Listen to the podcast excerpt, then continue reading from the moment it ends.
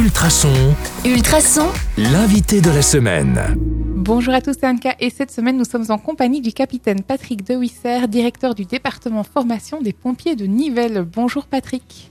Bonjour, Comment allez-vous? Je vais très bien, merci beaucoup. Est-ce que j'ai le droit de vous appeler Patrick? Ou est-ce que je dois dire capitaine? Non, certainement. Ok, bah c'est bon pour Patrick. Est-ce que vous pourriez vous présenter pour, en quelques mots à nos auditeurs? Eh bien, donc, euh, comme vous l'avez dit, je m'appelle Patrick De Wisser. Donc, euh, moi, je suis rentré au service incendie de Nivelles en 1998 en qualité de sapeur-pompier volontaire. Et puis, ben, j'ai la chance de, suivre les cours, de progresser et donc d'évoluer dans les différents grades dans un premier temps comme pompier volontaire. Et puis, par la suite, ben, j'ai eu l'opportunité de rentrer pompier professionnel, d'être nommé au grade de lieutenant dans un premier temps, puis au grade de capitaine, et puis d'assurer au jour d'aujourd'hui la fonction de directeur du département formation de la zone de secours du Brabant Wallon. C'est un grand titre, ça, pour de grandes responsabilités? Oh, un grand titre, ce n'est que, ce n'est que des mots. Derrière là, il y a toute une équipe, Oui, bien boulot. entendu. Tout à fait. Merci, merci. Euh, question de hasard, si je vous donne la lettre P, comment est-ce que vous vous définiriez euh, en- avec la lettre P, sans prendre le mot pompier évidemment? La lettre P. Oh, je pourrais dire euh, productif. C'est un de vos traits de caractère? Je pense que c'est un de mes traits de caractère et qui est extrêmement important au sein de la zone de secours pour pouvoir faire euh, évoluer les choses. Dans quel sens? Dans le sens de l'organisation, euh, ben, entre autres, de nos formations, euh, de la mise en place de nouvelles procédures, euh, de, de la gestion administrative qui, qui doit évoluer au quotidien. Donc voilà, il faut produire en permanence de, nouvelles, euh, de nouvelles règles, de nouveaux procédés. Donc il faut être proactif et productif. Voilà, les deux sont liés, effectivement. Alors cette semaine, on va donc parler des pompiers de Nivelles. Euh, moi, j'avais quand même envie de vous poser la question euh, pourquoi vous avez-vous choisi cette voie? Pourquoi est-ce que vous avez décidé un jour de devenir euh, volontaire et puis de gravir les échelons? En ce qui me concerne, ben, je pense que c'est un petit peu le, le rêve de, de chaque petit garçon, hein, c'est d'un jour pouvoir travailler chez sapeur-pompier. Et puis euh, ben, j'ai passé le pas, hein, je ne savais pas très bien ce qui m'attendait, donc euh, ben, j'ai présenté les examens, j'ai eu la chance d'être engagé. Et puis ben, très rapidement j'ai- adhéré, euh, j'ai été vraiment passionné par ce que j'ai fait. Et donc ce qui m'a permis d'évoluer et d'en faire mon métier principal. C'est quoi l'aspect le plus chouette de votre métier? Ah, l'aspect le plus chouette, euh, ben, dé- déjà le travail d'équipe, le fait de, de travailler avec euh, différents collègues, 24 heures sur 24, parce que nous assurons le service à la population 24 heures sur 24, Mhm. 7 jours sur 7, tout- toute l'année, bien entendu. Euh, c'est un métier qui est très varié, donc aucune journée ne se, se ressemble chez nous. Vous ne savez pas ce que vous faites le matin quand vous vous levez? Voilà, on, on sait ce qu'on va devoir faire, mais voilà, il y a toujours euh, ben, voilà, l'intervention qui est là, et là, on ne sait jamais à quoi on va s'attendre, bien entendu. Eh bien, merci. Bonjour Patrick. Bonjour. Euh, C'est quoi être pompier aujourd'hui? Ah, aujourd'hui, être pompier, euh, ça a fortement évolué depuis pas mal d'années. Donc, il faut être polyvalent, il faut être débrouillard. donc, voilà, on demande de plus en plus de connaissances techniques et pratiques. Donc, voilà, il faut, avoir, il faut savoir se servir de ses deux mains également. Donc, euh, Donc concrètement, ça, ça- ça veut dire quoi tout ça? Ça veut dire ben, qu'on doit, on doit savoir faire un petit peu de tout au quotidien. euh, parfois la débrouille sur intervention, parce que voilà, un cas n'est pas l'autre. Donc il faut aussi bien savoir euh, manipuler euh, des outils que.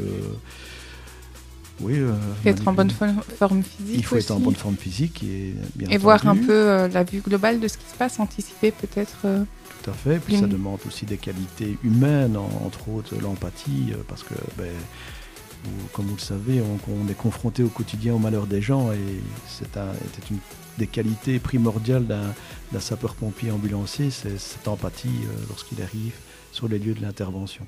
Comment est-ce qu'on fait justement quand on a une intervention euh, plus difficile que d'autres euh, pour, euh, pour laisser ça de côté et continuer sa vie Ah, effectivement, là, certaines, certaines interventions sont compliquées. Dire qu'on s'habitue, ça serait mentir, mais de par notre formation, de par la manière dont on approche les choses, on se concentre sur le travail et l'aspect euh, émotion reste de côté dans un premier temps. Mais effectivement, par après, on peut en discuter euh, avec des collègues. Vous avez son- du soutien On peut avoir du soutien, effectivement, euh, via la médecine du travail ou tout simplement avec un débriefing à chaud directement en caserne et même à froid par l'après, si besoin. Alors, plus, plus pratique maintenant, comment est-ce qu'on fait pour devenir pompier? Imaginons, j'ai j'ai 18 ans, je termine mes études, je veux être pompière. J'aspire hein, pour les filles. Donc, Euh, sapeur-pompier. Sapeur-pompier, Ouais. pardon. Euh, Qu'est-ce que je fais? Alors la première chose, c'est de passer et réussir le certificat d'aptitude fédérale. Donc c'est un certificat qui est organisé par le SPF intérieur. Et donc euh, il y a trois épreuves à passer. Il y a une épreuve cognitive, ce sont des questions euh, sur un QCM, sur la connaissance culture générale, etc. Une fois que c'est réussi, il y a un test de maniabilité. Donc on vous fait faire un, un petit montage avec des outils pour voir si vous êtes un petit peu habile de vos deux mains. Et pour terminer, il y a des épreuves physiques. C'est quoi la plus difficile des trois? La plus difficile des trois, c'est l'épreuve de maniabilité. C'est vrai? Effectivement, Ah, ouais. voilà. Donc là, on a quand même euh, plus de 50% d'échecs, ce, qui est- ce qui est énorme. Et donc voilà, ça met en avant que ben, nos jeunes ont, ont un peu moins de maîtrise que dans le temps euh, par rapport à utiliser euh, de simples outils. Vous êtes en recrutement toute l'année ou je dois attendre un moment bien spécifique pour vous rejoindre euh, et décider de passer ces tests? En fait, ces tests sont organisés une fois par an, au minimum par chaque école du feu. Donc, donc chaque province a une école du feu.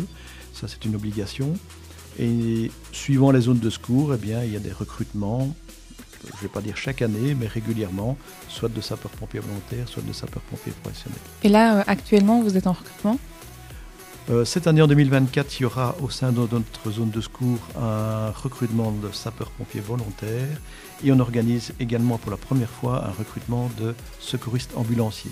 Donc ce sont des agents qui ne seront là que pour assurer les missions d'aide médicale urgente. Et ça veut dire que c'est des gens qui savent déjà soigner ou qui vont être formés à soigner? Non, pas du tout. Euh, on ce n'est vraiment pas un élément qu'on a mis en avant, donc on laisse la porte ouverte à tout le Aux monde. volontaires de Et manière donc, générale euh, celui qui ne sera pas formé, bon, nous prendrons les dispositions pour le former. Eh bien, super, les amis, si vous ne savez pas quoi faire et que le métier de pompier vous tente, il y a de quoi faire euh, dans la, dans, cette année dans la région. Alors, Patrick, bonjour. Quand on parle de pompier, on pense souvent au calendrier avec des petits chats mignons et un peu sexy, là. Est-ce que vous en faites? Ah, le fameux calendrier qui fait rêver euh, toutes les, les jeunes filles. Euh, on l'en fait de temps en temps, euh, c'est pas systématique. ça se faisait d'office quand, quand on travaillait en service d'incendie communal. Maintenant qu'on est parti, passé en service zonal, ça, ça se fait moins. Mais voilà, la, la porte n'est pas fermée. Il y a toujours les petits clins d'œil. Il y a toujours les petits clins et ça d'œil, marche toujours. Et ça marche toujours, effectivement. Allez, plus sérieusement. Euh, Aujourd'hui, j'avais envie de vous poser la question euh, le fonctionnement d'une caserne, ça fonctionne comment? Comment c'est organisé? Alors, une caserne, euh, donc une caserne dans, le Brabant Wallon, il y en a cinq. hein. donc, euh, ça, euh, il y a Tubis, Nivelles, Braine-l'Alleud, Jodogne et Wavre. Euh, chaque caserne euh, est autonome, même si on, veille à, avoir une unifor- uniformisation au niveau de l'organisation. Et donc, euh, ben, suivant la caserne, ben, il y a un minimum de personnel présent 24 heures sur 24 pour assurer les départs d'aide médicale urgente, donc les, ambulances 112, et donc tout ce qui est mission pompier. Et donc dans une journée, effectivement, il y a, il y a un programme. Et donc euh, ça va du petit déjeuner à l'inventaire, euh, aux formations, à l'éducation physique et aux fameuses corvées, évidemment. Laver le camion ou ranger Laver son le matériel camion, nettoyer euh, les sanitaires, etc. etc. Euh, quand, quand on dit que vous êtes euh, 7 jours sur 7, 24 heures sur 24, ça veut dire qu'il y a toujours un minimum de pompiers à la caserne, tant volontaires que professionnels, ou c'est en fonction des disponibilités de chacun? Voilà, effectivement, il y, a, le cadre de base qui est composé principalement de pompiers professionnels euh, qui ont l'opportunité, comme tout le monde bien entendu, de prendre des congés ou qui pourraient tomber malades. Et à ce moment-là, on peut évidemment faire appel à, nos pompiers volontaires pour venir euh, compléter l'équipe de garde en caserne. Et justement, en parlant de pompiers volontaires, c'est quoi l'argument clé pour, euh, pour inciter quelqu'un à devenir pompier? Qu'est-ce que vous lui diriez? Ben, Je lui dirais que ben, c'est une, belle carrière qui, qui peut s'annoncer. C'est quand même euh, une sécurité d'emploi quelque part. Euh, c'est un travail varié, comme je l'ai déjà dit. Euh, celui qui, qui aime cette vie sociale, ben, je, ne- je ne peux que l'encourager à présenter les tests et, venir nous rejoindre. Donc, euh, L'esprit de, camaraderie qu'on peut imaginer comme, comme à la police ou à l'armée, on le retrouve aussi chez les pompiers? Effectivement, il y a, il y a cet, cet aspect de camaraderie même si voilà, nous ne sommes pas dans un monde parfait. Non, donc il peut y avoir parfois quelques tensions, bien entendu. Mais effectivement, l'aspect de camaraderie est, est très important pour des gens qui vivent 24 heures sur 24 ensemble. Eh bien, merci. Alors, la question du jour, Patrick, c'est euh, c'est quoi les différents rôles d'un pompier? Parce qu'il n'y a pas que le feu dans votre vie. Donc effectivement, donc il y a, deux grands, il y a deux missions très générales chez nous. Il y a l'aide médicale urgente, donc euh, ça c'est tout ce qui est euh, service ambulance, donc qui est assuré par notre cadre de base et voire notre cadre moyen. Ça c'est c'est la plus grande partie de nos missions en fait. Et c'est on- en, en collaboration avec les hôpitaux ou c'est en concurrence avec eux C'est en collaboration, donc euh, nous on est toujours requis par le, le service 112 pour aller sur intervention et en fonction de la nature de l'appel, eh bien le 112 peut faire appel à un SMUR qui est lui euh, à demeure dans un hôpital. D'accord. Donc, c'est la différence entre le SMUR et les, et les ambulances. C'est que l'ambulance, en général, c'est le pompier, mais alors que le SMUR, ça va être l'hôpital. Tout à fait, donc euh, dans lequel on va retrouver un, un médecin, une infirmière, un infirmier, voire un chauffeur euh, en plus éventuellement. Et euh, c'est quoi l'autre partie du boulot? Et donc euh, l'autre partie, bah, c'est tout ce qui est mission pompier proprement dite. Alors là, c'est très large, bien entendu. hein. Donc euh, bah, l'incendie, c'est la plus petite partie de notre travail, hein, même si au départ, on, on est là pour éteindre les feux. On a bah, tout ce qui est intervention de désincarcération, comme malheureusement des gens ont eu des accidents de roulage où ils sont bloqués. On peut intervenir quand il y a des, inondations, des intempéries avec le vent par exemple, etc. Euh, ça peut aller porter assistance à des animaux en difficulté, ça fait partie de nos missions. Donc, Les nids d'abeilles aussi Ou c'est plus vous?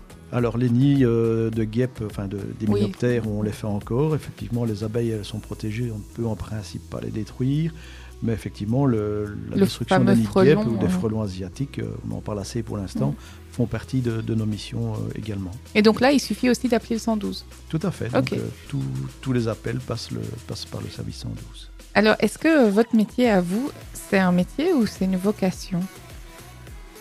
Alors ça c'est une bonne question. Je pense que si on ne le fait pas par vocation, je ne suis pas sûr qu'on pourra s'épanouir dans, ce job parce que ben voilà, on est quand même confronté au, malheur des gens au quotidien et s'il n'y a pas une vocation, voire une passion là derrière, euh, ça risque très compliqué sur le long terme de pouvoir assurer le job. Est-ce que vous avez aussi besoin du soutien de votre famille? Euh, ça fait partie effectivement euh, de, l'après-journée, de pouvoir euh, discuter. Et je pense que la plupart des, pompiers ne discutent pas des interventions qu'ils ont vécues au, au quotidien, mais parlent de, choses tout à fait différentes pour se changer l'esprit. Il faut vraiment faire la part des choses dans ce job-là. Alors, du coup, quel serait votre conseil à quelqu'un qui a envie de devenir pompier mais qui n'ose pas encore franchir le pas? Je pense que la première chose, c'est peut-être aller euh, dans une porte ouverte, dans une caserne, aller voir un petit peu les, les véhicules, euh, tout ce qui est à disposition maintenant des, sapeurs-pompiers. Euh, Il y a moyen de se documenter, il y a pas mal de choses sur Internet, hein, même pour se préparer au certificat d'aptitude fédérale. Et puis, bah, commencer à se préparer physiquement aussi, parce qu'il faut un minimum de conditions physiques. Et puis, bah, voilà, se lancer, passer les tests, et puis, si ça convient pas, bon, on choisit une autre voie. hein. Est-ce qu'on peut être pompier si on a le vertige? Ça va être compliqué parce qu'il y a quand même une épreuve où il faut monter à l'échelle et cette épreuve, elle est éliminatoire. Donc si vous ne la réussissez pas, malheureusement, vous ne serez pas sapeur-pompier. Eh bien, merci.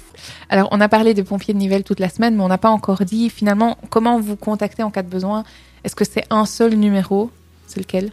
Alors le numéro principal qu'il faut retenir, c'est le 112, bien entendu. Donc c'est vraiment le, le service euh, qui va euh, récolter les appels d'urgence. Euh, il y en a par province, hormis dans le Brabant wallon où il n'y a pas de centrale 112. Donc là, on peut dépendre, suivant votre localisation, du, du centre de Mons, de, de Louvain, de Namur. euh, Et c'est eux qui vont décider que si vous allez chez nous ou si c'est quelqu'un d'autre. Voilà, tout à fait. Donc si c'est un- une mission ambulance, ils vont géolocaliser l'ambulance et envoyer l'ambulance la plus proche. Par contre, si c'est une mission pompier, ils vont d'office envoyer le service territorialement compétent ainsi que le service qui serait éventuellement plus rapide que le service compétent. D'accord, c'est bon à savoir. Euh, quel conseil prévention auriez-vous envie de donner à nos auditeurs? Euh, le, le truc gros comme une maison que vous voyez partout en tant que pompier, que, que, que chaque citoyen devrait faire et qu'on ne fait pas forcément? Ben, je pense que ben, le message qu'on passe tout le temps, c'est les fameux détecteurs de fumée. On en parle Mm. assez. Euh, je peux vous garantir qu'avec mon expérience, des gens ont déjà été sauvés par la présence de leur détecteur de fumée.